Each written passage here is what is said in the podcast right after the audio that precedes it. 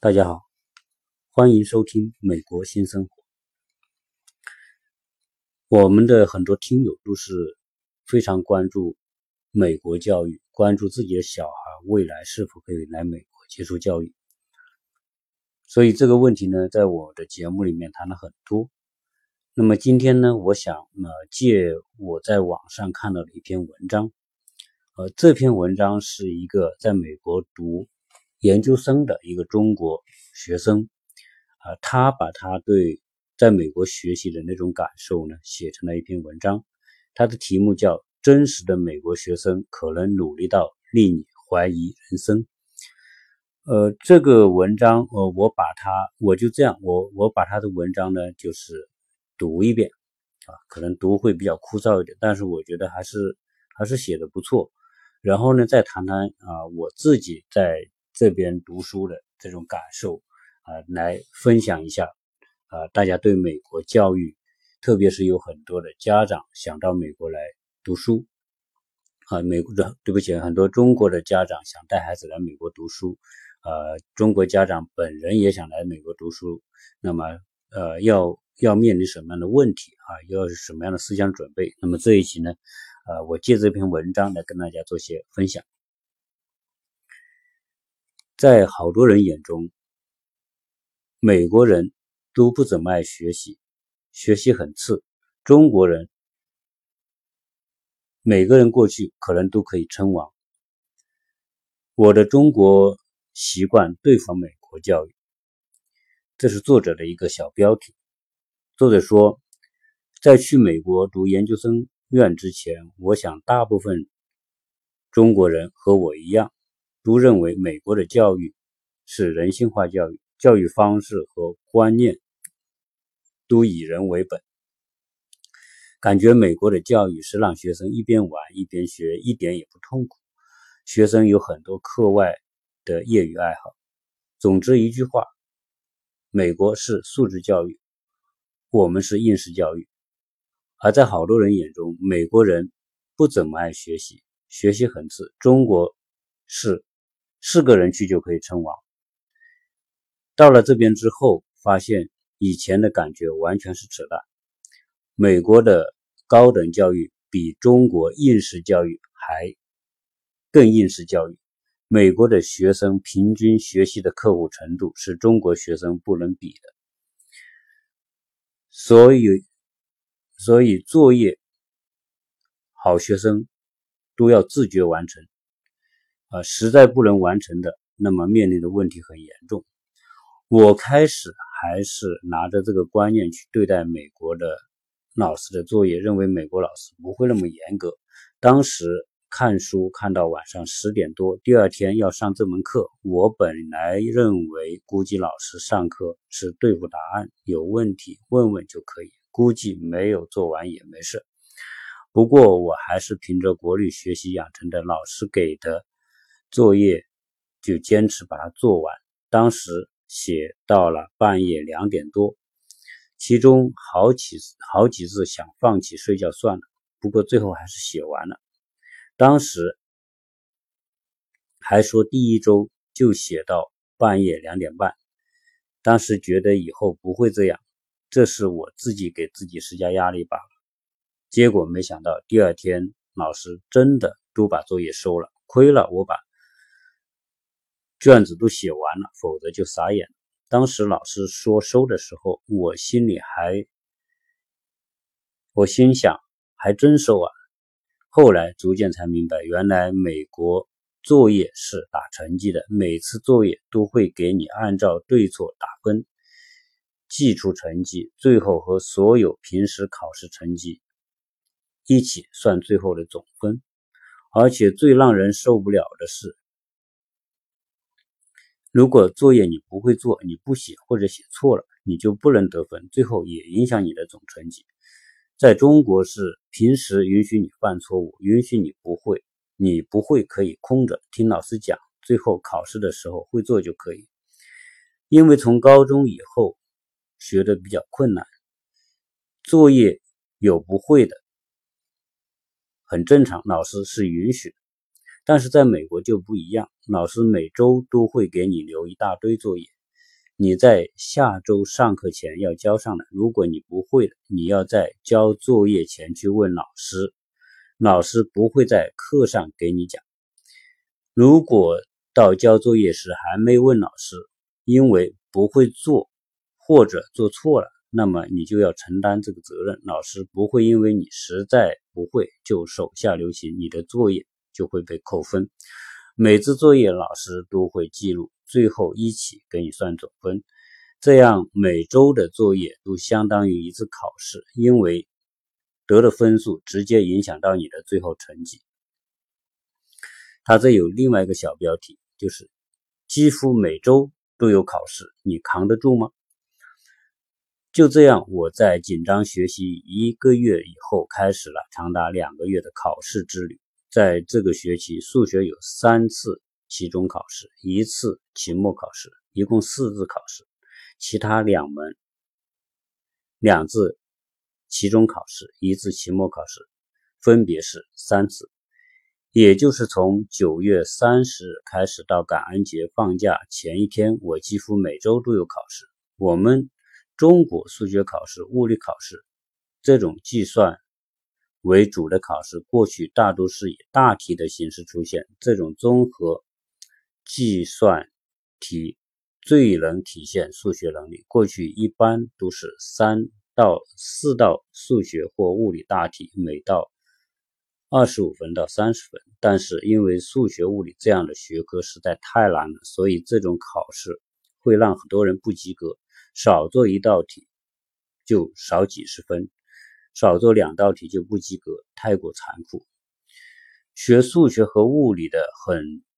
很多都要么满分，要么不及格。虽然很残酷，但是可以体现能力。老师喜欢这种考试，就像语文老师说：“其实语文什么都不用考，什么花样都不用出，就考一篇作文就可以了。”美国青春喜喜剧其实都是在误导中国人。说到美国学生的学习态度和刻苦程度，我。不得不说一下我自己的认识误区。在来美国之前，我一直被美国的青春喜剧给误导。电影导演、电影上演的都是他们怎么怎么不学习，怎么怎么调皮捣蛋，以至于我们国家的学生也开始学习和模仿。估计是先最先传到港台，然后港台的电影开始影响大陆，导致大陆的学生也开始变得很痞。我不知道美国导演是不是故意的。虽然我问了美国人，他们说他们拍那样的电影只是表达学生想拥有那样的生活，而不是他们真实生活的写照。但是我还是要对美国导演提出抗议：我们的教育制度不完善，学习还要靠自觉的情况之下，你们这是毁掉广大发展中国家的苗子。呃，美国大学校园生活其实是这样：每个校园里走的学生背个书包，匆匆上课，没有一个在嬉皮打闹。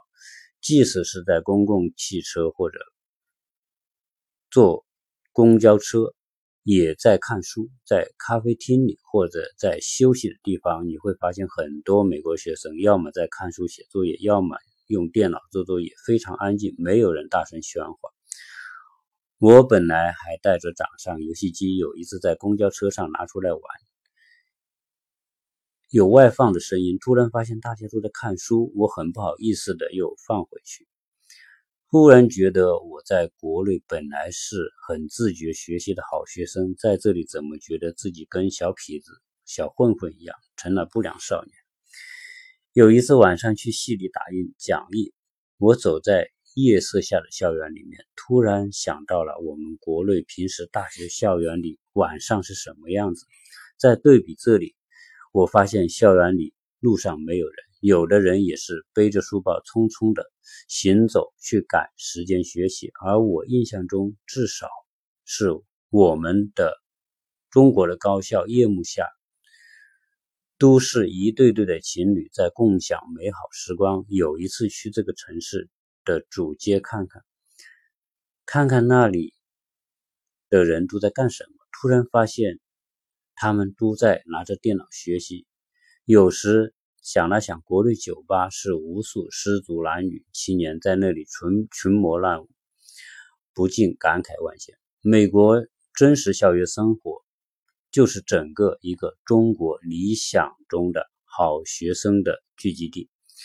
美国学生学习。这样的场景只是在中国电影里才能看到，而在我国真实学生却是在积极的模仿美国电影里面的东西。图书馆里学生都是在很安静的自习，图书馆的机房学生都是用来写作业，没有一个干闲杂事的。我还真的注意观察过。我在国内上大一的时候，觉得学校图书馆和计算机中心的电脑。比家里的好，而且便宜，就带去，就去带着游戏到那里去打游戏。第一学期期末和全宿舍的人去图书馆包夜通宵打游戏，我们还我们那还要钱。但是在美国的计算机是不用钱的，但是全都用来学习。我想原因有两个，一是我们管理不严。我想如果你在美国的学校，打游戏基本上就可以准备回家走人了。第二，即便是你打游戏，就按照我上面说的作业和考试的压力，你有时间去打游戏吗？美国这种教育的成果，如果说美国这种残酷的高等教育不能产生很好的效果，那大可不必去美国学习。我们学经济学，学的就是方程组。组成的模型，然后用模型计算出结果。计算经济学靠统计量来估计模型的系数，这个如果在中国多数企业中你要用到这个，估计会有人笑、嘲笑、骂成书呆子。我当时就想看看美国的真实生活中用不用这个这么理论化的东西。我对此。问题专门问过美国学生，他们的回答令我很吃惊。美国人几乎干什么都会用数学来计算，比如你要开个超市或者快餐快餐店，老板会找人去建立模型，然后按照模型去经营，因为他们相信这是最科学、最优化的。我问他们，如果不用模型呢？凭自己的经验和感觉，能不能做呢？美国学生说：“那。”基本上肯定是会破产的，因为感觉的东西靠不住，永远不如数学计算的精确。而且他还说，经营一个企业不用模型会破产，用错了模型也会破产。我问他父亲卖树苗的企业也用模型吗？他说当然用。我问他用不用模型处理日常生活？他说他用，比如买汽车，他要根据当时的。利率、油价、汽车的价格和时间建立一套模型，算出当利率和油价多少时，他能接受的价格范围，以达到最优选择。他还不是学经济学的，是学森林学和地理学的。我当时听了就目瞪口呆，感觉美国人太强了。原来我们都以为美国人个个都是数学白痴，只有中国人数学最强。看来我们中国。是只会计算不会运用。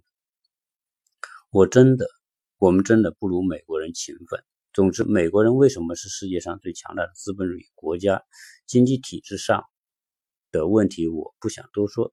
多少经济学家都有很好的建议。我觉得我们最能控制的，也就是在整个人类改造自然和世界过程中最有活力和主观能动性的人本身。我的高等教育出现了，我们的高等教育出现了很多问题。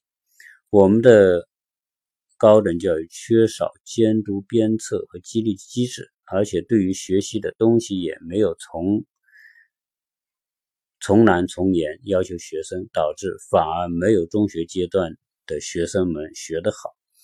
如果说我们的中学教育是整个中国教育中最有效率的，但并不是最好的。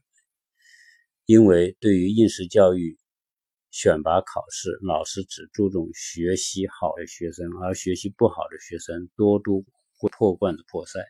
但这个教育只是基本功训练，距离可以用来指导实践、改造世界还差很远。所以，基础教育再好，高等教育出问题，我们的科技也上不去。科技失去，经济只能做一些低层次的。每年诺贝尔奖评选结束之后，我们看到网上很多的中国网友都愤愤不平，就说就是因为美国的强大的政治军事，所以评选委员会迫于压力会给他们提多，而我们国家人很聪明，却总是离诺贝尔奖很远，太不公平。如果说一百多年前林则徐呼吁中国要睁眼看世界，那么现在我们国人仍需要看过迷雾，透过迷雾看世界，不要被外国的种种假象所迷惑，不要再像生活在井底的青蛙那样低估自己没有看到的东西。好，这就是这篇文章。那么这篇文章呢，确实，呃，他很朴素的谈了他对美国校园的，呃，这个。跟我们所看到的情况是非常的相似。那么，在很多的听友呢，就就跟我聊到过，说想到这边来读书啊，自己过来读书，也顺便呢就把小孩带过来读书。因为很多听友呢都是有一定年的，基本上我看有很多是四十多岁啊，想带小孩来读书。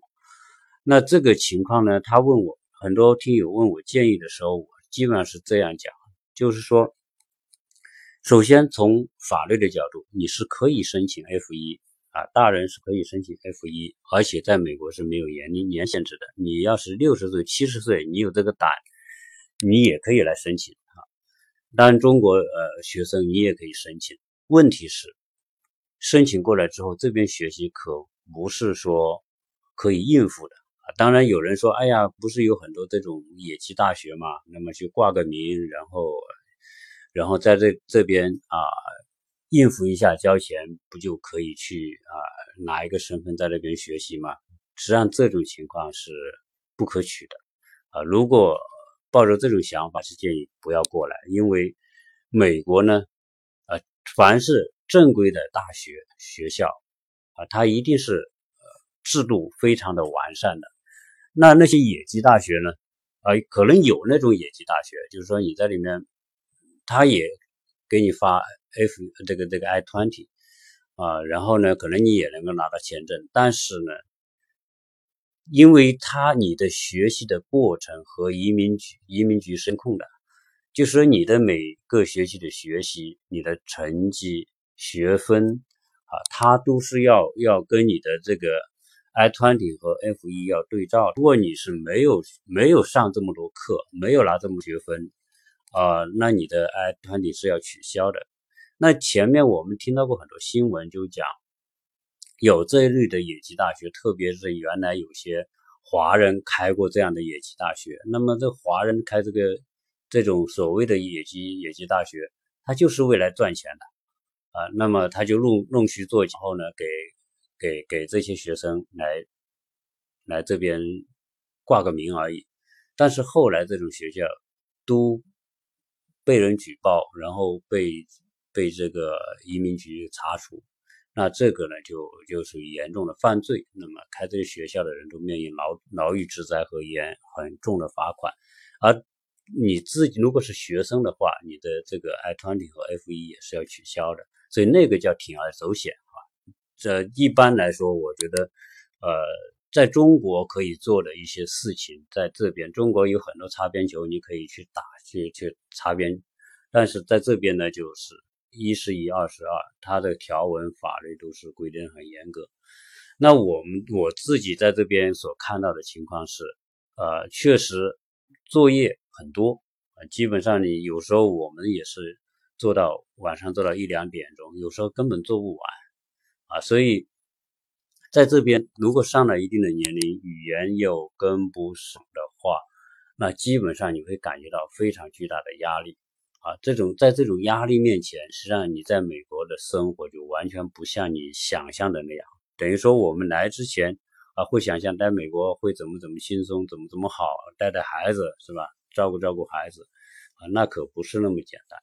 基本上，你首先你要应要要把学习能够应付得了，就是在美国的这个教育大学，不管你是正规的这个 university，或者你还是属于社区大学，啊，它的整个的模式都是差不多的啊。